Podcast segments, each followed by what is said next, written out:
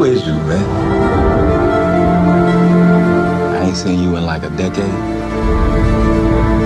It's not what I expected. What did you expect?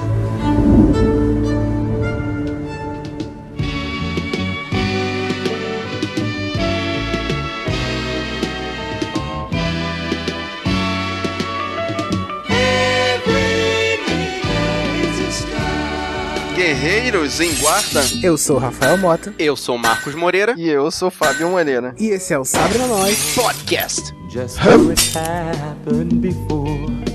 The places that I knew were sunny and blue. I can feel it deep inside. This black nigga's pride.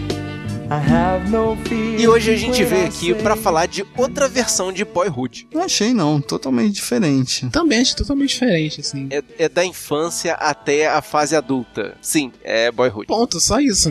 Só isso que é parecido, é um filme de silêncio. Acho que é até difícil a gente discutir sobre ele. Mas vamos lá tentar. Vamos falar de Moonlight, sob a luz do luar. Mas primeiro nós vamos ali afiar os sábios com o ferreiro e a gente já volta.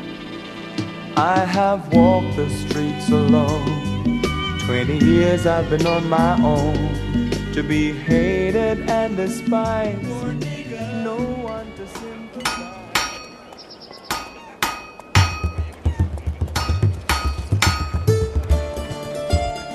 E chegamos na melhor fase do ano, em que a gente vai ver um monte de filmes que a gente não espera, mas que acabam sendo os mais marcantes, os mais surpreendentes, ou os que vão ficar eternizados na história do cinema. E se você é hipster e fala, ah, mas esses são os que têm mais investimento em marketing, filme de Oscar não são exatamente os melhores. A gente tem que começar de algum ponto. Bom, vocês viram que os mais esperados por nós são os blockbusters. Então, nosso ponto de partida para os mais alternativos é a lista do Oscar. Vamos tentar falar do máximo de filmes possível por causa disso. Portanto, os programas dessa época vão ser mais curtos, sem spoilers e não vão ter leituras de mensagens. Desculpa aí, James. Mas primeiro, se houver spoilers, vão ser lá no final do programa e vai ter o aviso. Nem por isso vocês devem deixar de mandar sua palavra pra gente. Vamos ler todas as mensagens num momento de leitura futuro, assim que a correria do Oscar acabar. Então, guerreiro, se você quiser deixar sua palavra, manda o seu e-mail pro sabrenanois.com.br ou entra aqui no sabrenanois.com.br e comenta os nossos posts. E vocês sabem, vocês podem encontrar a gente também pelas redes sociais, o Facebook, Twitter ou Instagram. É só procurar Sabe na Nós tudo junto. Se quiser deixar uma mensagem de texto ou de voz pra gente, você sabe que a gente tem o nosso WhatsApp. O telefone é 21 99569 0065. E para trocar uma ideia com a gente em tempo real, procura o nosso grupo no Telegram,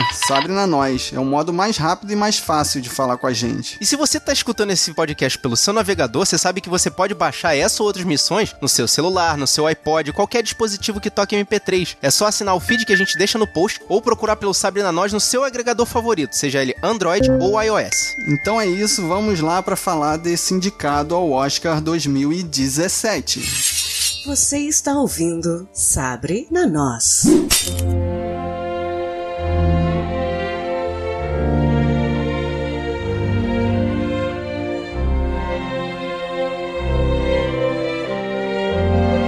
Filme indicado a oito Oscars. Melhor filme, ator coadjuvante pro Mahershala Ali, que não entendo porquê, ele tá sempre do mesmo jeito. Ele é o mesmo cara em todos os filmes. Pra quem não sabe quem ele é, ele é o Cottonmouth no Luke Cage. Ele também faz o Remy Danton no House of Cards. Esse ano ele também fez o Estrelas Além do Tempo. Que inclusive ele tá com o mesmo bigodinho.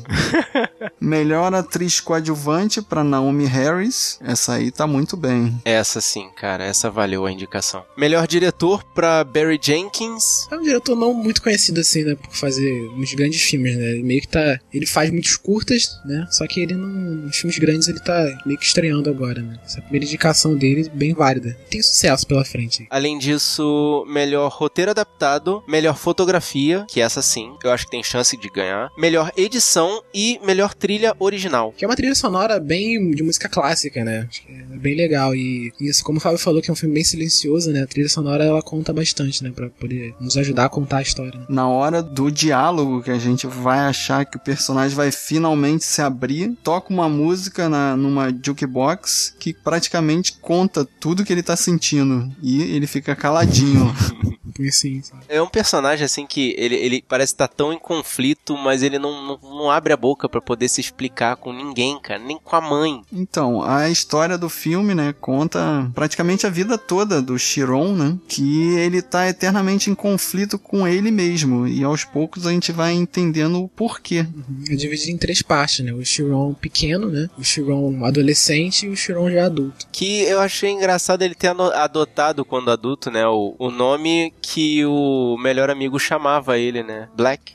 Que na verdade é uma coisa meio depreciativa, né? Não. Não, eu achei meio, meio taxativo esse Black que eles estavam chamando o Chiron ali. Um apelido, um apelido carinhoso, assim, tipo, no, no- no início. Um apelido que a pessoa que você gosta te dá, entendeu? É um apelido carinhoso e ele levou pra vida isso. By to say hello to me. Remember that's the way it used to be.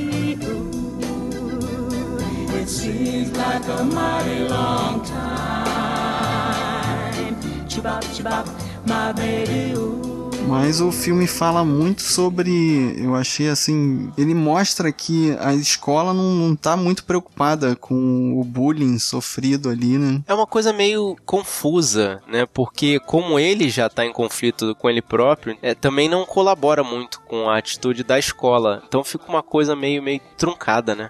O Chiron ele luta, né? Não só contra os conflitos internos dele, mas também com, como vocês falaram, com esse lance do, do bullying, né? O que você falou da escola, né? E o Chiron ele sofre, né? O bullying que ele sofre na escola, né? Que realmente não tá preparado né, pra isso, né? Por, pelo fato da, da opção sexual do Chiron, né? Que vai descobrindo, né? No início ele não sabe direito, mas ele vai, vai se descobrindo ao longo do filme, né? E, e é bem legal também porque esse filme explora esse lado da cultura né, negra americana, né? De que o fato de você ser homossexual, eles não te aceitam porque eles ainda estão bem, bem formados, né? Porque uma coisa é você ser negro nos Estados Unidos, outra coisa é você ser, é você ser negro e gay nos Estados Unidos, né? Que é uma coisa que ainda conflita, né? Por isso que toda essa, essa repressão que ele, que ele sente, né? E muitas pessoas ainda que não, não, entendem o Chiron, né? Tanto que ele não se entende né? no início do filme e ele vai se descobrindo ao longo, né? Por isso. O interessante é como isso é mostrado pra gente durante o filme, né? Que não é em diálogo, não é de nenhum modo explícito, né? Ele vai, ele, o roteiro vai dando dicas pra gente, né?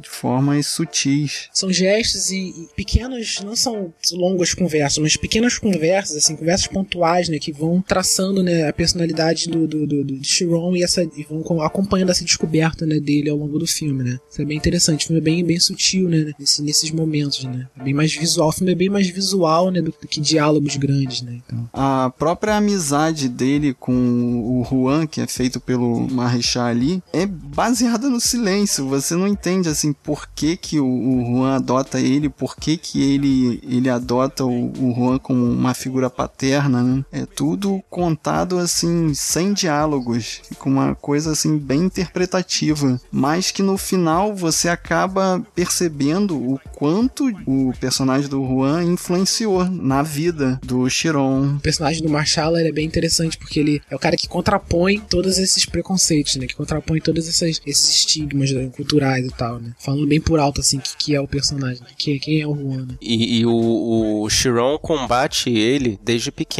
Talvez porque ele copiasse, né? Porque ele, que ele viu ali o, o, o Juan como um exemplo, ele acabou combatendo ele. Eu achei isso interessante no começo, mas depois é, é meio que por falta de escolha. Ele adota como figura paterna porque realmente a mãe dele nem fala sobre o pai, não fala quem é o pai dele, né? E a violência, e a violência que Chiron sofre vem por parte da mãe, né? Não do, do traficante que ele conhece na rua, né? É legal isso. A questão não é a, a mãe, é ele com o próprio reconhecimento dele. A mãe, de repente, até já sabia, só que pra ela pouco importa. Ela tava querendo dar o trago dela, tomar a dose dela. O moleque não tinha realmente em quem se apoiar, ele era sozinho. Então ele, ele, não, teve, ele não teve medo de assumir o Juan como identidade paterna dele, porque ele não tinha mais escolha. Era isso ou a rua. Que a mãe dele, meu Deus, qualquer coisa, né? Com o Juan e com a. Ele já falou da Teresa, né? Que A é, Tereza, assim. que é a Janelle Monet que faz, né? E tipo, engraçado que os dois, tanto a Janelle Monet quanto o Marshall, estão no, no outro filme também, né? Que tá indicado a melhor filme, que é o. Sim, os Estrelas Além do Tempo. Isso, né? Dois estão lá também. E a Teresa que faz o papel que deveria ser da mãe dele. Que é- ela, ela assume ele e, e ela tenta entender, tenta quebrar essa barreira dele.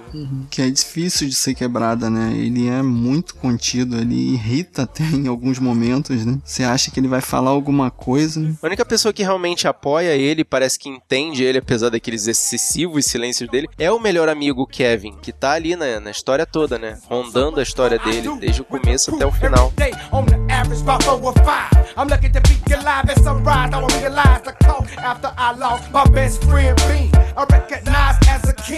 Who am I to tell you to stop smoking? Now you open to disease and cold. E o legal desse filme é que ele conta também a história através da fotografia, né? Você vê que tem uma fotografia bem azul no início do filme e ela meio que vai escurecendo, né? O modo que o Chiron vai mudando um pouco a atitude dele, né? E no final ela muda, né? De acordo com o final do filme, né? De acordo com as emoções no final do filme, né? É bem legal isso também, né? A trilha sonora vai acompanhando, né? Ali. É um filme muito bem dirigido, cara. Pra gente que não conhece o Barry Jenkins, assim, mas ele tem uns planos, assim, que são bem explícitos, assim, né? E ele deixa o tempo, né? Que ele deixa na, na cara de cada personagem pra você poder entender e tirar, né? O que, que cada um tá passando, né? É bem, é bem certa, né? Eu tava pensando, assim, depois de ver já essa sequência de filmes do Oscar, eu tava pensando isso, né, cara? A academia, né, esse ano, eles estão tendo a tendência de escolher filmes mais contemplativos, né? Filmes que passem uma mensagem de forma indireta. E eu achei isso interessante, mas mesmo assim, meio, meio, é meio difícil essa interpretação, né? Essa... Acho difícil a gente interpretar esses filmes, assim, tipo, roteiro. Filmes que não tem, não sei se você tá falando, mas assim, filmes que não tem muita, Muito diálogo. muita coisa,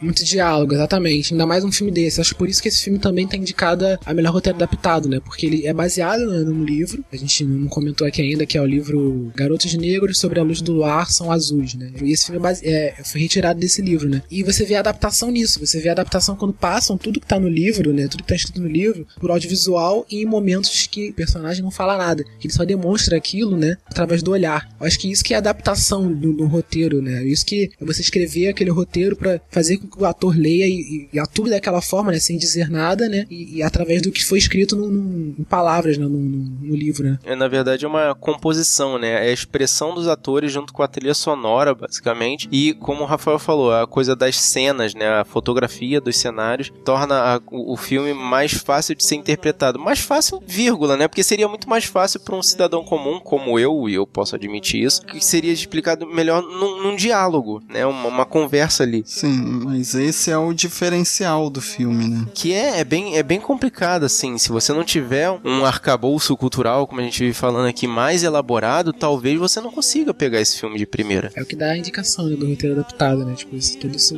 pegar tudo isso transformar em contemplação, né?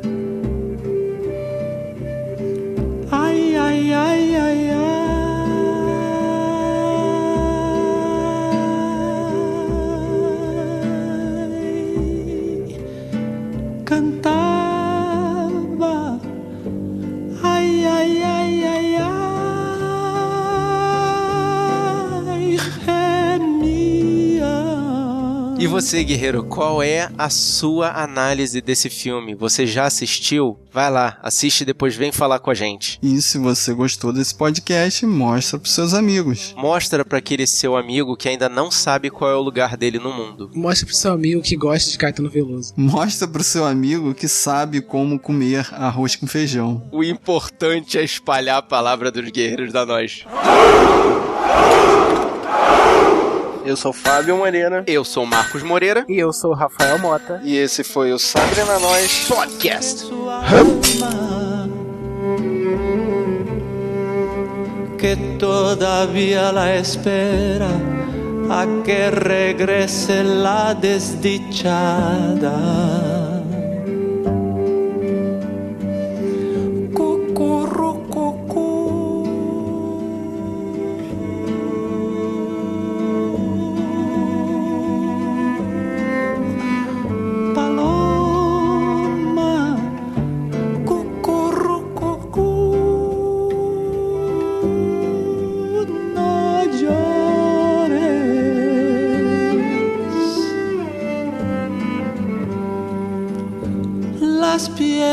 jamás.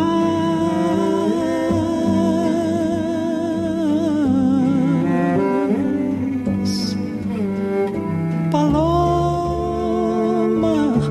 que van a saber?